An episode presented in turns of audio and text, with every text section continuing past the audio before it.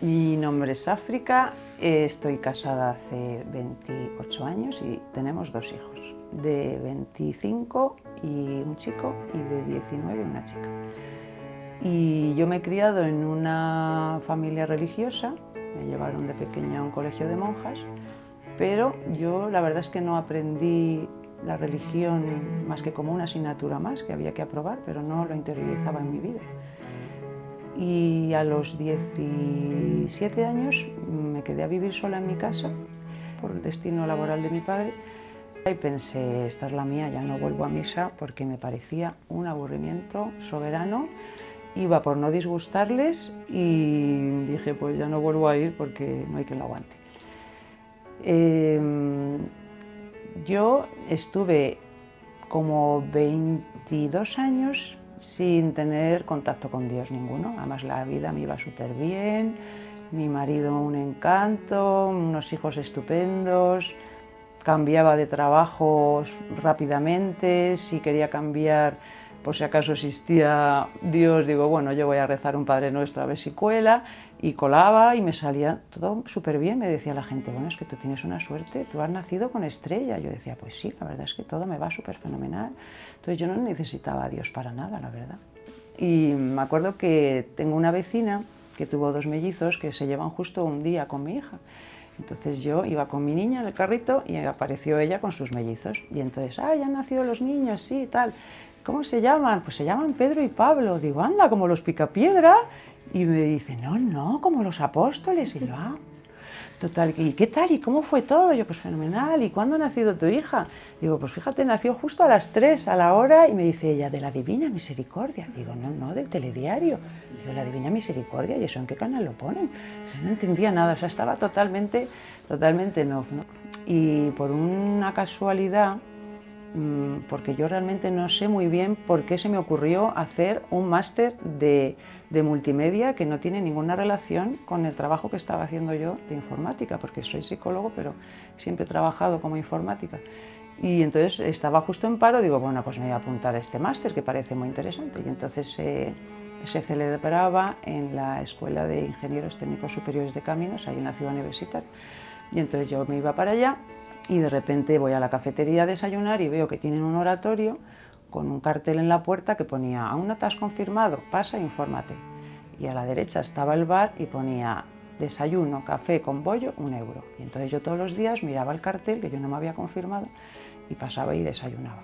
Así un día y otro día me estaba martilleando el cerebro cada día y entonces un día dije, voy a entrar Total que un día apareció por allí el cura y digo, hombre, por fin el cura, digo, es que vengo varias veces a ver si me puedo confesar, eh, porque me quiero confirmar y creo que hay que confesarse. Ah, pues sí, pues sí, pues te voy a dar este, este papelito para que tú veas que cómo se hace un examen de conciencia, que es muy exhaustivo, hace mucho no te confiesas. Digo, pues sí, muchos años. Total que me puse a leer aquello y entonces empecé a alucinar, digo, pero bueno, si es que tengo todos los pecados. Le digo, por favor, cura, ponme uno de cada porque es que menos matar. O sea, es que tengo todo lo que está aquí escrito, es que no podía saber que todas estas cosas que, que, están aquí puestas son pecados. O sea, yo, fíjate, ya estaba tan alejada que yo no tenía ningún pecado, creía yo, ¿no? Después, a raíz de leer eso, pues me di cuenta que tenía bastantes. Total, que este, este sacerdote me formó, me dio una formación muy buena, me dio algunos libros y ya pues me confirmé. Eh, nada más confirmarme, mm, empecé a ir a misa pero enseguida lo dejé otra vez y a raíz de la comunión de mi hijo empecé a ir a misa con él, pero un poco por acompañarle y al poco tiempo lo volvemos a dejar otra vez. Mi padre pues era muy creyente y él pues me decía pues yo es que tengo muchísima fe y yo sé que después de esta vida viene la otra. Y decía, pero papá, es que no lo sabes. ¿Cómo puedes estar tan seguro? Y me decía, a mí lo único que me preocupa es lo malito que me tengo que poner para morirme, pero lo que me espera después lo tengo muy claro y tú pues deberías pensar lo mismo. Y decía, papá, es que no me convences nada. Pero no ves que tienes muchas inquietudes, que estás siempre dándole vueltas al asunto. Eso es porque estás buscando y si buscas al final lo encontrarás. Te digo que vas a acabar yendo a misa todos los días. Y yo decía, oh, sí, hombre, a misa todos los días. O sea, no voy nunca y ahora voy a ir todos los días. Digo, papá, tienes unas cosas y me decía, mira, yo mm, llevo muchos años pidiendo por la buena muerte y 15 días antes de morir quiero recibir un aviso para estar preparado. Y decía, pero papá, por favor, o sea, ¿qué esperas? ¿Que se te aparezca la Virgen? ¿Que te llegue un telegrama celestial? ¿Te vas a morir? ¿Tienes 15 días para prepararte? Dijo, papá, es que de verdad que me entra la risa floja. Y él me decía, llevo muchos años pidiéndole y yo sé que el Señor y la Virgen me lo van a conceder. Total que yo decía, madre mía, pobrecillo, cuando vea que se muere no le avisa a nadie, ni 15 días ni nada, digo, qué faena, o sea, yo misma me daba muchísima pena a mi padre. Y entonces en una de esas siestas tengo una pesadilla horrorosa, no como una pesadilla normal, sino como si fuese una vivencia. Pero claro, tiene que ser un sueño, que otra cosa va a ser que mi padre se moría. Y entonces yo no me podía despertar, una sensación horrible, quería despertarme, mi padre se moría, mi padre se moría. Y entonces consigo despertarme, taquicardia, sudores, totalmente impactada, y entonces me, levanto, me voy hacia el cuarto de mis padres, que estaban allí, abro la puerta y digo, papá, acabo de soñar que te morías, pero claramente. Y mi madre, hija, vaya cosas le dices a tu padre, con lo bien que está. Desde luego, y me encuentro a mi marido antes por el pasillo, digo, Ángel, acabo de soñar que mi padre se moría. Es que ha sido clarísimo, Ángel, es que se muere. Y me dice, anda, que no eres tú cenizo también. Total, que me dice mi padre, no será el mensaje que estoy esperando. Y yo no estaba para mm, echar cuentas a ver si pasaban los 15 días o no. No estaba para decirle si ese mensaje o no es el mensaje. Yo estaba todavía bloqueada. Y efectivamente se murió. Mm, no tenía nada, se le rompió la aorta no sabíamos que tenía la aorta dilatadísima como para que se le rompiese. ¿no? Pero yo me había reído mucho de él porque él pedía el mensaje, ¿no? él pedía esa señal y encima tuvo una buena muerte, ¿no? como, como él quiso, porque estuvo sedado todo el tiempo, le trataron súper bien hasta que falleció. Desde luego nos dio tiempo a darle la unción de enfermos y aquello para mí pues, pues fue un punto de inflexión. O sea, yo, que era la que más me reía era la que recibía el mensaje. ¿no? Entonces digo, pues esto va a ser verdad. O sea, para mí estaba claro que no podía ser una casualidad. Y, y a partir de ahí, pues, pues en vez de enfadarme con Dios, mm, vi que cada vez estaba más cerca de Él, pero yo tenía un, un pesar horrible, tenía eh, una depresión horrible, claro, yo tenía que trabajar, tenía que seguir trabajando, acababa de empezar mi primer trabajo, ¿no? Ya no me quedaba paro y entonces pues yo intentaba dar las clases, pero veía que, que, en plena clase me tenía que salir corriendo para llorar porque no podía estar delante de los alumnos. Y me acuerdo que un día estaba aquí en el baño y me encerré y, y empecé, estaba sola en casa y empecé a a decir, por favor, Señor, pero gritando, ¿eh? yo no espero que no me lloren los vecinos, por favor, Señor, ayúdame una vez más, necesito que me cures esta pena, necesito poder seguir adelante, pero que no puedo, había pasado un año de la muerte de mi padre, yo seguía igual, de eso tuve que ir al médico y me mandaron medicación, que no había tomado yo en mi vida, medicación para la ansiedad y para dormir. Y entonces yo le había pedido que me ayudase. Y Casualmente me llamó una señora que yo no conocía de nada, pero era vecina de una amiga, de la hermana de mi madre, bueno, una señora que no tenía nada que ver conmigo teóricamente, y me dice que, que por favor si la puedo atender para un asunto de inversiones y tal, que su asesor no le está haciendo caso. Tan pesada se puso la señora llamándome mil veces que digo, bueno, voy, ¿por dónde quedamos? Dice, pues mira, yo es que toco el órgano en una iglesia que está en tal sitio, podemos quedar en misa de 12 y luego hablamos. Y bueno, pues protestando, pero fui. Y entonces como la señora esta tocaba el órgano y el órgano estaba justo al lado del altar, en el primer banco, pues allá que me fui yo y me senté en el primer banco. Y en esto el cura me mira así por encima de las gafas como diciendo, esta oveja no es de este redil. Total que mm, llega la homilía y empieza a hablar este sacerdote de una manera tal, no me digas qué pasó, que yo me quedé totalmente impactada. Y entonces empecé a ver que se me pasaba como la pena, que, que empezaba a tener esperanza, que me estaba hablando de la otra vida, que, que, me decía que, bueno, es como si me hablase a mí, que, que, esto es un cambio de casa, que somos eternos, que estamos aquí de paso, que vas a estar con tus seres queridos, que vas a conocer a Jesús. Entonces me quedé tan alucinada que cuando terminó la misa, vino la señora esta hola, tú eres África, y yo la oía como en off.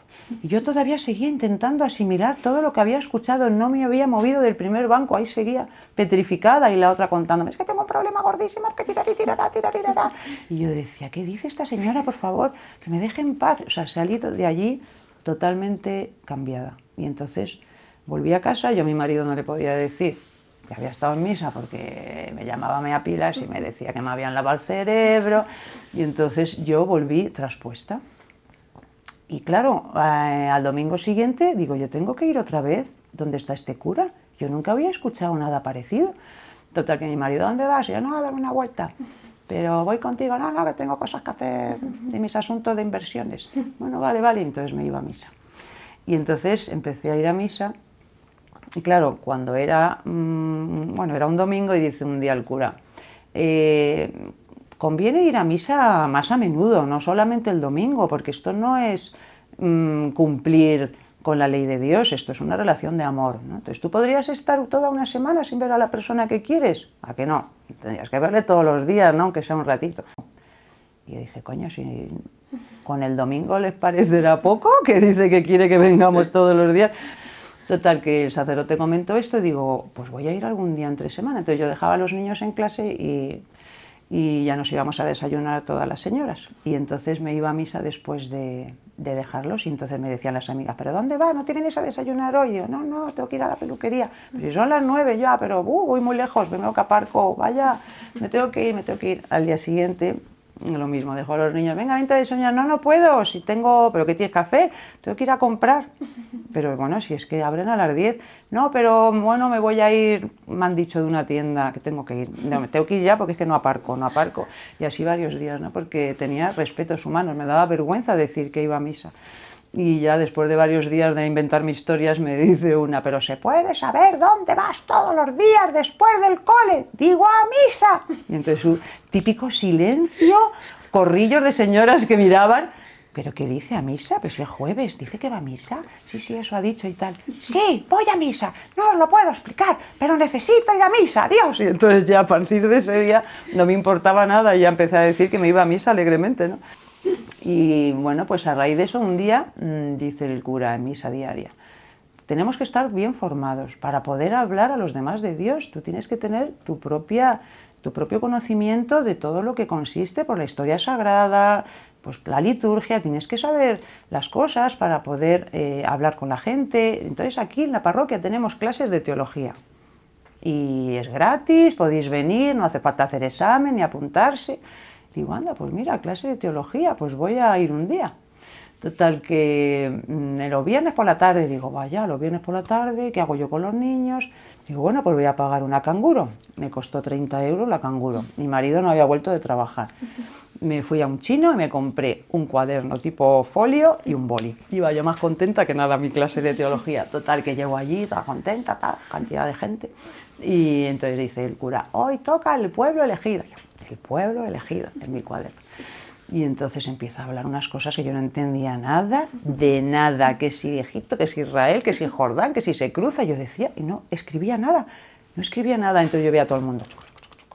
Yo, ¿pero qué hacen? ¿Pero ¿De qué están hablando? ¿Pero qué pueblo? ¿Pero qué elegido? ¿Pero qué es esto? No entiendo nada, no entiendo nada. Total, que dije, no vuelvo más, esto es una tontería, he perdido 30 euros, los 2 euros del chino, digo, y no me he enterado de nada. Entonces voy a cerrar el cuaderno y de repente aparece una chica de mi edad y se sienta a mi lado y me dice, buenos apuntes, ¿no? Digo, qué asqueroso. Digo, pues sí, ya ves, no he podido coger nada, así que no voy a volver. Y me dice, ¿quieres que te enseñe?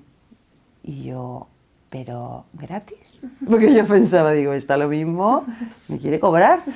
Dice, sí, sí, claro, gratis. Yo, ¿pero me enseñaría si no nos conocemos de nada?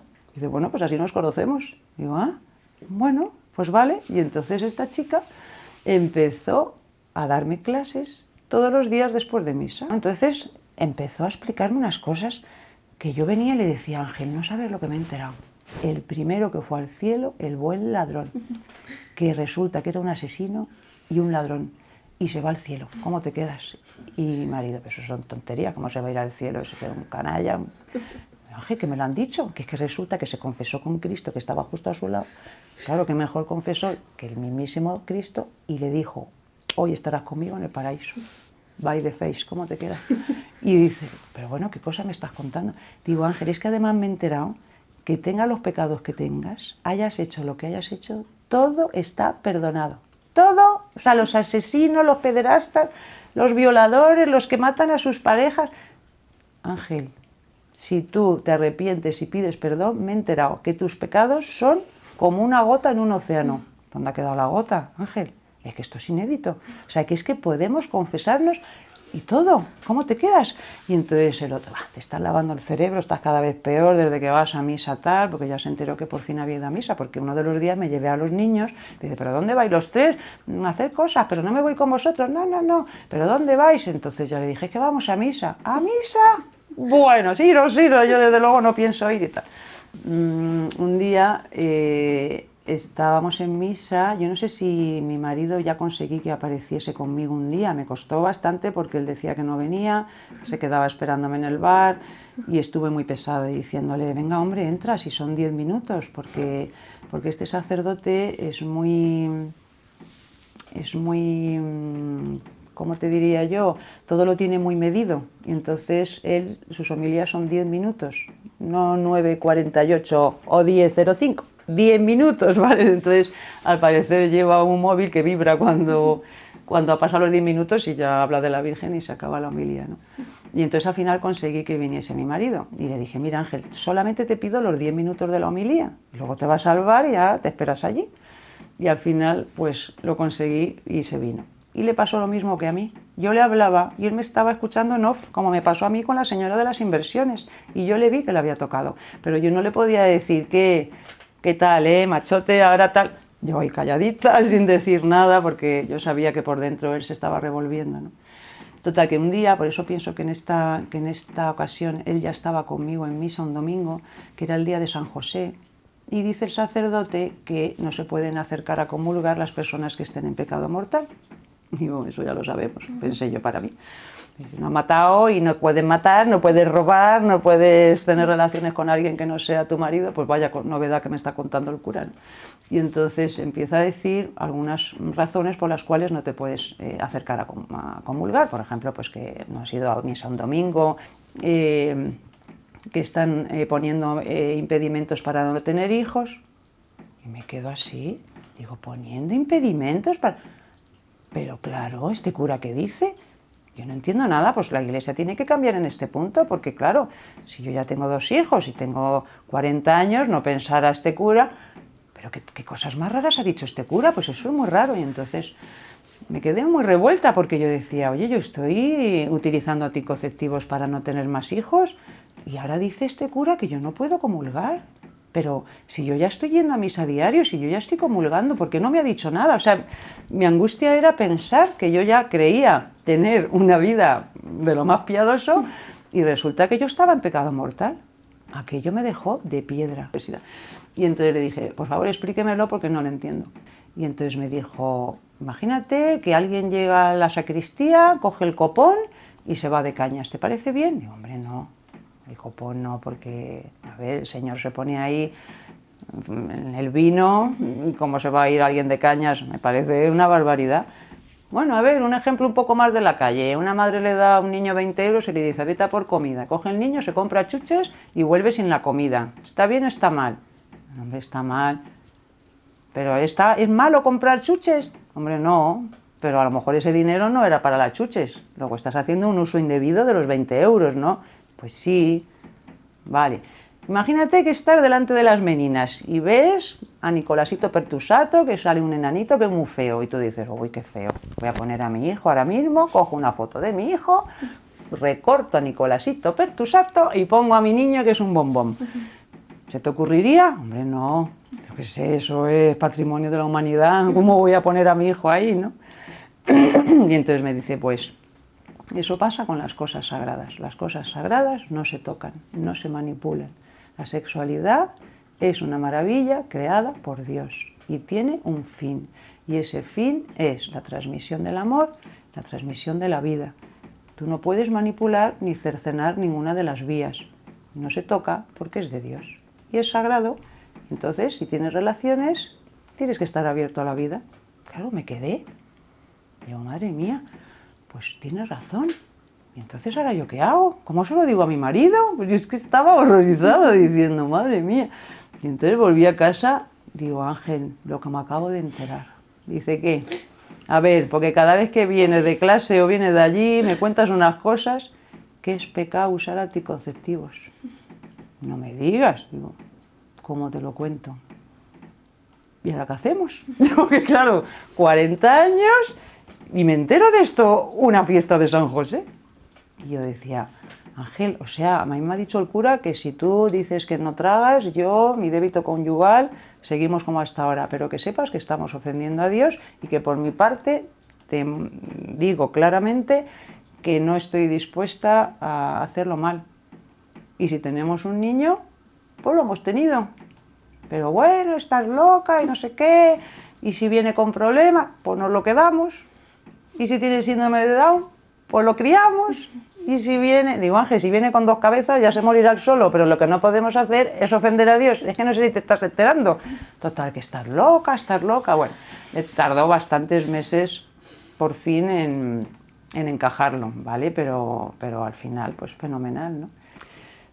Pues mi vida antes y después de la conversión es la misma vida, pero con Dios. Y eso la hace totalmente distinta. Em, de vivir de espaldas a Dios, yo no lo necesitaba, todo me iba muy bien, yo me creía que era una persona feliz, a vivir de frente a Dios, girar tu vida 180 grados. Eh, Dios en todos los acontecimientos de mi vida, que antes no le veía. Mm, si ofendía a alguien, bueno, como total, estos son cuatro días y después no hay nada, bueno, pues era algo que, al final se te pasaba rápido, ¿no? Se te olvidaba. Después de estar convertida, dices, oh, cada persona mm, ha sido comprada a gran precio, toda la sangre de Cristo en cada persona. Es un hijo de Dios, ¿no? De qué manera tienes que tratarle, cómo tienes que ser cariñosa con esa persona, escuchar, ayudar en lo que puedas, yo estoy encantada, me da pena haber estado tanto tiempo alejada de Dios. Yo, como el hijo pródigo, eh, sé, que, sé que he vuelto a casa.